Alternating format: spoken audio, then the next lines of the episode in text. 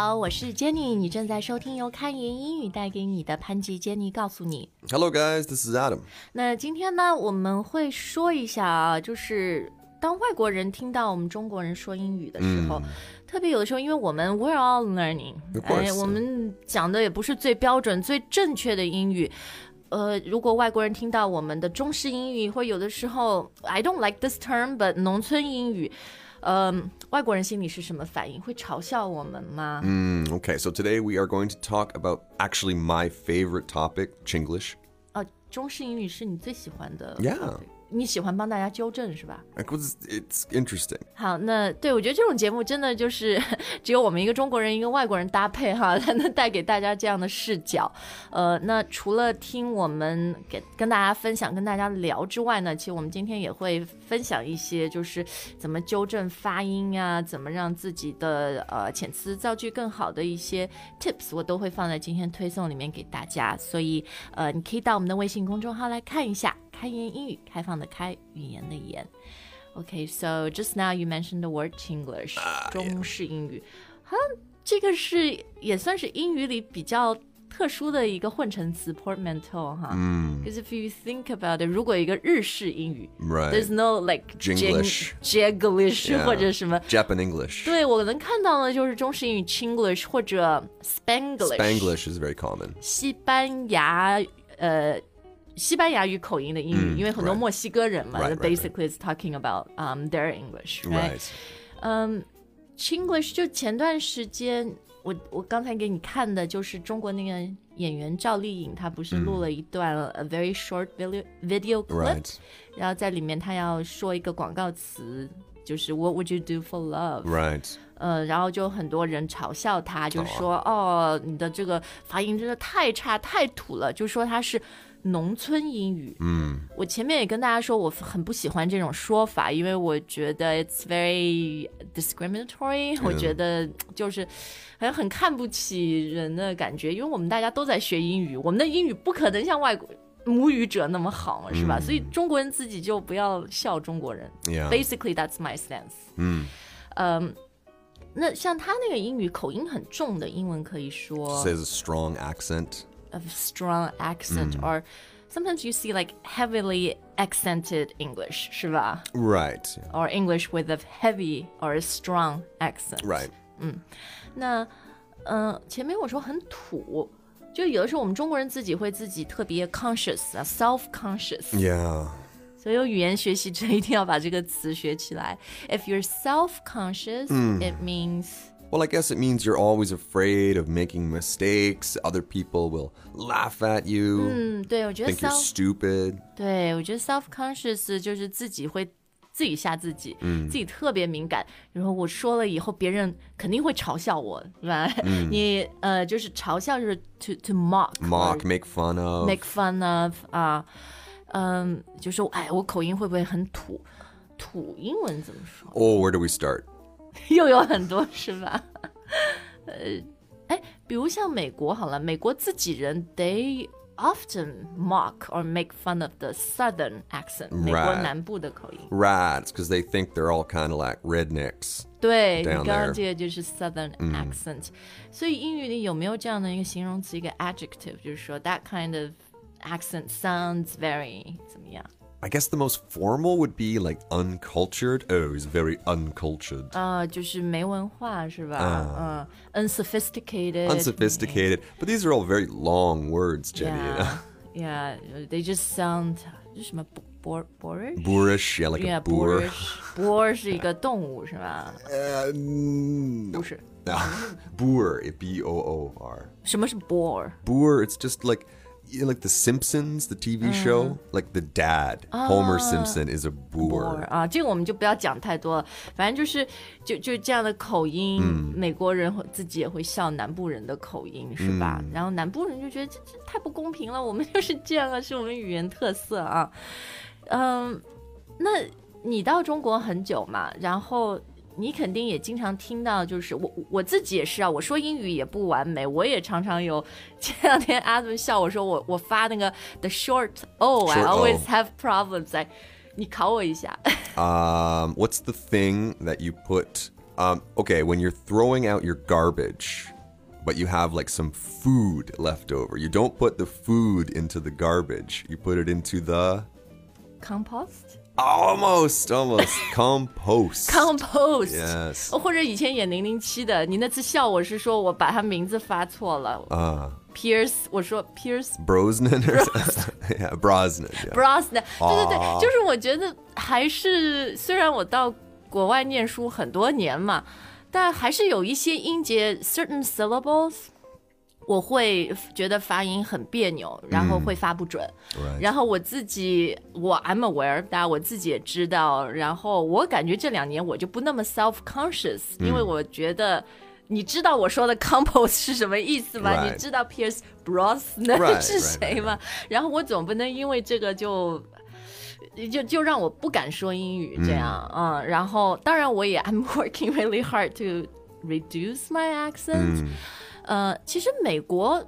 哎，这也可以跟大家说说，即使是 native speakers 英语母语者，有一些人他对自己的发音不是那么满意的，或者他说我要一个更标准的英语，有那种什么 accent reduction programs。 Well, people want a neutral accent. neutral 就比较中立的或者比较标准，没有什么 accent。 Right, so you're not going to talk like this. Uh, you know, you're not going to talk like this. you're going to对。 talk like this. You sound very neutral，、 Well, thank you. 对吧？就是这样哈。你你听到中国人，比如我前面给你看的那个赵丽颖的英语，嗯，你你是什么反应？ Um, I mean, it is a little bit funny. Like, it's hard not to kind of laugh, but then 哦，你太让我失望了。 actually, I, I don't know. I mean, I one time I read, a, I think it was a post on social media that said like the next time that you want to laugh at someone who's you know speaking a second language, well, I just think they're learning English, and that's great. And English is not their first It's not their first language. They're not going to learn until they make a mistake. I mean, if this person had been studying English for 20 years and was making that mistake, then it might be kind of more 我自己是觉得，呃，因为我我在做开言英语之前有就是教外国人中文的那个经验嘛，或者我们所有的朋友，就是你如果听到一个外国人 在说中文，他们的中文肯定也不完美，right？They're not gonna speak perfect Chinese，呃、t h e y r e gonna have some accents，Sure. 或者因为我们中文有声调，it's a tonal language，right？Different tones，很多。前两天你和 Spencer 不是录那个说是汉语水平考试的课，然后 Spencer 说什么考试.考试对，然后你说哦是考试，就对，就是我我相信我们绝大部分中国人听了外国人这样。你不会去嘲笑他，因为你就觉得这这不是他的母语呀、他在学习对吗？就是 like what's the point of making fun of someone who's like just trying to learn？Yeah, exactly. Exactly. 嗯，我就觉得就是其实做人做事生活，你的那个初心，这两天不是跟人说的不忘初心吗？就是你的 intention 很重要 Yeah 你的 intention 去笑他，而不是说 我要帮助他纠正他，那 you might as well not do it。 Well, can I just say one thing really quick, Jenny? Yeah. I, I do have a friend in China, an American friend, who has just started learning Chinese, studying very hard, has a Chinese girlfriend. The first thing he he very proudly said to me, "Wo bu hui zhong wen." 对，这是很典型的，就是美国口音的中文，美国口音的普通话。 I just 对 think it's so funny because like we know. everybody knows. But now you can say this one thing that everybody knows. 对，但我前面就 circle it back to you know my point about uh, intention，来，嗯，呃，那我想说的是，当然作为学习者，或者我现在作为一个语言教学者，我就会，因为你要提供有建设性的建议和意见嘛、t h e n provide constructive and useful feedback。Right, absolutely. 呃，比如像赵丽颖她说的，那个 What would you do for love？然后那一句，我他那句话里面其实包含了很多就很典型的中国人说英语时会出现的错误。嗯，然后我们开研会员课程，我们做一系列的发音课，非常受欢迎，也就是因为我们就是去针对不同的那种。I call them problem syllables for Chinese. Yeah.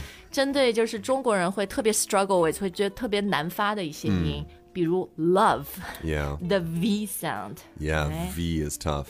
V 就是很容易说成 love， Low. 对 Yeah. 就变成一个 W。 W. 所以我是感觉，呃，就这些东西其实是改得过来的。You know, um, it might take time Sure. and effort，或者自己要特别 aware，就是说啊，我有这个问题，然后自己多去注意。因为我我自己现在就觉得，我永远不可能像一个英语母语者 native speaker 说那么标准的英语，所以我也不会去。You know, I don't set that as an unrealistic goal. It's a dumb goal, 因 really. 为我觉得不现实的目标嘛。但是我会想说，在我能力范围内能做到，比如 Pierce Brosnan，然后那我就要努力。 I'm just thinking, what if one day you meet Pierce Brosnan and you need to ask him where the compost is? Mr. Brosnan, where is the compost? oh, and he would say, Oh, wow, so your English is very nice. Oh, thank you. I'm Pierce Brosnan. in his very neutral accent. Um, 他自己英语也有口音啊，because he's from Wales. Yeah, right? of course. Yeah, of 对 course. 对，所以我就觉得有一些 problem syllables，right？呃，v，然后还有还有什么 th。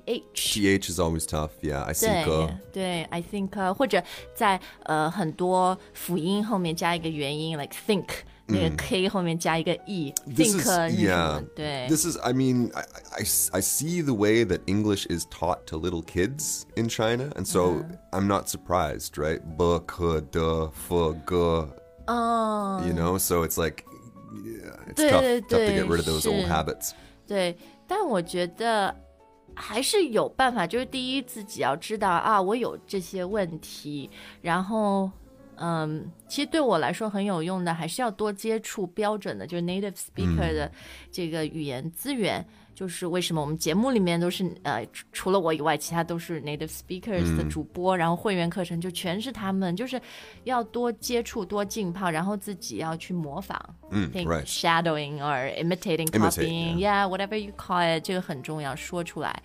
然后还有呢，就是呃，觉得像因为今天我们推送里面列的一些呃，就是语言学家的一些 tips，我也觉得特别好。比如每一个字的 the end sound、一定要把它发准。嗯，有很多语言学家说，如果你把这个做对了，就是你的这个口音听起来会标准很多。比如 think，嗯，right，你你自己要想想说啊，它这个最后 the end of the sound is not 科、i t s not think，、Right 是 think，、Right 这样。好，大家可以到推送里面去看啊。还有就是最后我要讲的一点，嗯，学发音也好，或者说语言组织，嗯，because a lot of the times I think you know we sound Chinglish not just because of pronunciation, but also how we say a certain thing, how we Try to ex- organize your thoughts. 对，就怎么组织语言，就我们经常说出来的是比较别扭、很 awkward、很不自然的。 Mm, right. 对吧？就是，嗯、所以我自己觉得，呃，就是你也要把语言当整体来看，就是会 记住说，哦，in this situation，、this is what native speakers say，、 Right. 就可能和中文不是那么对应的，但是，呃，没关系，不要紧，because that's how。Uh, English works. Right. I mean, my thing, and this is not going to work for everybody, is I always just look for what is the same and what is different. And that is the first, that's the first step to organizing. You know, like uh, if somebody dies in English, we're going to say, you know, I'm very sorry for your loss. 嗯，对。 But would I say that in Chinese? 呃，不会 Yeah. 对。我给你的例子没有那么 sad，没有那么 extreme 极端。就比如你去，比如星巴克点东西，那在呃星巴克的工作人员肯定说，哎，你今天想喝什么？然后你到美国的星巴克，那很多就 Yeah. Hi，what can I get started for you today？ Right. What can I get you? What can I get you？对吧 Right. 然后 我我就会想学到说，哦，that's how you say express that idea in English。好，那我们今天反正就讲了一些我和 Adam 和我学英语，他学中文的一、一些自己的经历啊，也希望对大家就整个大的学英语的一个方法、一个 approach 有一些呃借鉴意义吧。那你自己在学英语的过程中，或者 Are you very self-conscious？嗯，你对自己的英语，你会不会也常常怯生生的就觉得啊，我是农村英语吗？中式英语吗 Yeah. 然后 Does it stop you from learning from speaking？、大家都可以在留言里跟我们分享，特别是，嗯。你你有什么自己取得的突破？有什么 personal breakthrough 是让你去克服自己的恐惧也好，那种 self consciousness 也好，都希望跟我们广大的听众分享一下。好，那也希望我们用心做的免费节目和我们用心做的付费课程，能帮你更好的学习英语。好，感谢大家的收听。如果你对我们付费课程有兴趣的话呢，也可以到微信公众号免费试用。并且升级学习一年只要六二九，你可以得到非常丰富的一个全英语的环境。谢谢大家的收听，我 see you next time，再见。Bye, guys.